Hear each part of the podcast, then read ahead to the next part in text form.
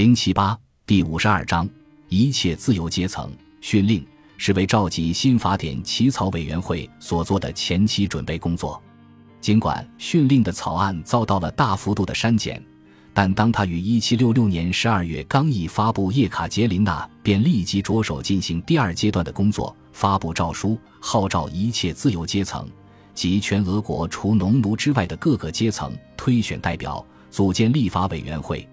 一七六七年春，具有不同宗教、等级、职业和社会阶级背景的全国代表被选举出来了，其中包括政府官员。贵族、市民、商人、自由农民和偏远地区的居民，后者既不信奉基督教，也不属于俄罗斯民族。代表们的任务在于将各自群体的不满、需要和心愿转达给女皇，以便她在编写新法典的时候用作参考。选拔代表的依据是地理区划和所属阶层。中央政府官员中选派二十九名代表，每个地区由当地的贵族推选一名代表。由此产生了一百四十二名贵族代表，其中奥洛夫家就占据三个席位，包括格里高利与阿列克谢。无论城镇规模，每个镇子由城镇有产者推选一名代表，总共产生了二百零九名城镇代表，在整个代表大会中占据了多数席位。每个省份的官属佃农中推选一名代表，这些农民在国有土地上劳动，但是根据法律规定拥有自由身份。这样就产生了五十七名佃农代表。顿河、伏尔加河与亚伊克河流域以及西伯利亚地区的哥萨克可由部落首领决定代表人数。结果，全国各地的哥萨克部落派来了四十四名代表。此外，还有五十四名代表分别来自非俄罗斯裔、基督教徒、穆斯林，甚至还有佛教徒部落。每个部落各推选一名代表。构成俄国人口主体的农奴被视为私有财产。无需推选自己的代表，他们及他们的利益均由农奴主来代表。选举结束后，五百六十四名代表便立即组建起立法委员会。不言而喻，代表大会的职责仅限于向女皇汇报具体情况，提供参考意见。做决定的仍旧是女皇自己。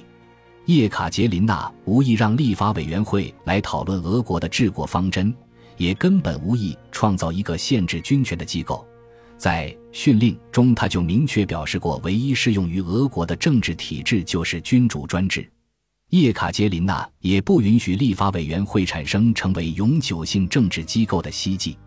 代表们可以对其他政治问题畅所欲言，尽可以表达区域性或全国性的不满，但委员会只能对女皇提供咨询意见。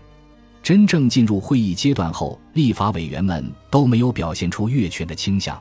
君主拥有至高无上的地位与权力是公认的事实。对于女皇的期望，绝大多数代表都感到迷惑不解。开会之前，女皇要求代表们参政议政，贵族代表对此都半信半疑。之前，他们就极不情愿地被召至首都履行对国家的义务。叶卡捷琳娜试图改变这种态度，她通过附加的奖励与特权，提高了这份差事的吸引力。工作期间的一切花销均由国库支付。贵族代表、市民代表与官署佃农代表分别可以得到四百、一百二十二和三十七卢布的年俸。所有代表都享有终身免于死刑、酷刑与体罚的特权，其财产永不被没收。此外，代表还要佩戴专门的职务徽章，该徽章在逝世后归还国家。贵族可以将徽章的图样添加在家族盾形文章上，以便子孙后代记得祖上有人参与过这项具有历史意义的事业。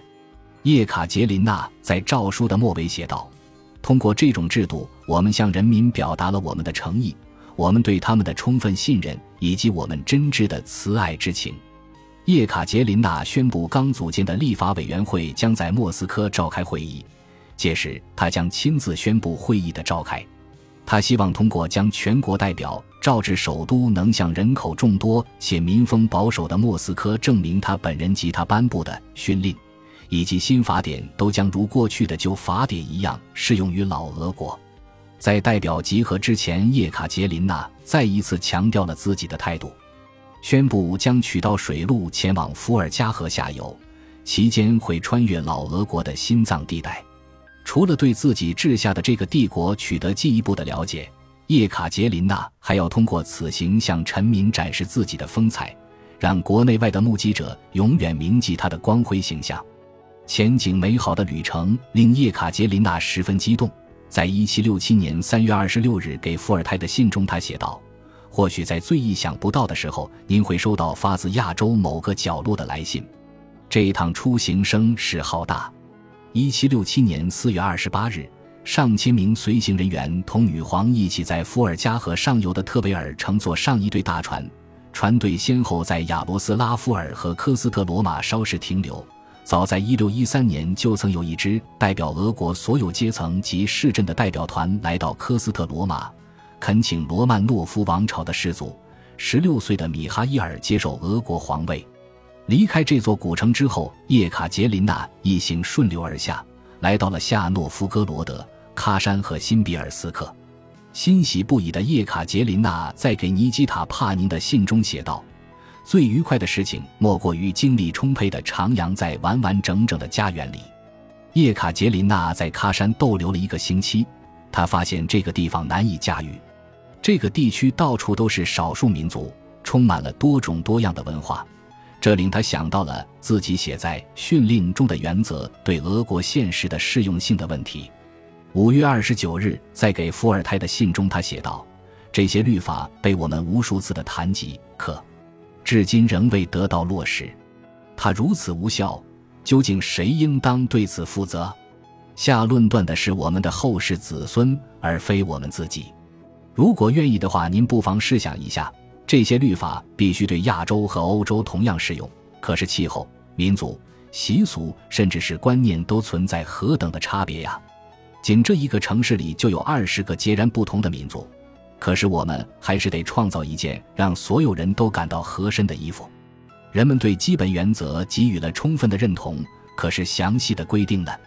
两天后，在另一封发往费尔梅的信中，他又提到了这个问题。需要考虑的问题太多了。要想在这里充分采集民意的话，你可能得花费十年的功夫。这个国家过于庞大了，只有在这种地方，你才会明白我们的律法工作是一项多么繁重浩大的工程。你也才会意识到，就总体而言，现有的法律与帝国的现实又是怎样的不匹配。顺着大河一路南下，沿途的富饶景象令叶卡捷琳娜感到惊讶。在给尼基塔·帕宁的信中，他写道。伏尔加河沿岸的居民生活富足，吃得很好，所有的谷物都长势良好，到处都是橡树和椴树，这里的黑土地独一无二。总而言之，这里的人民被上帝宠坏了。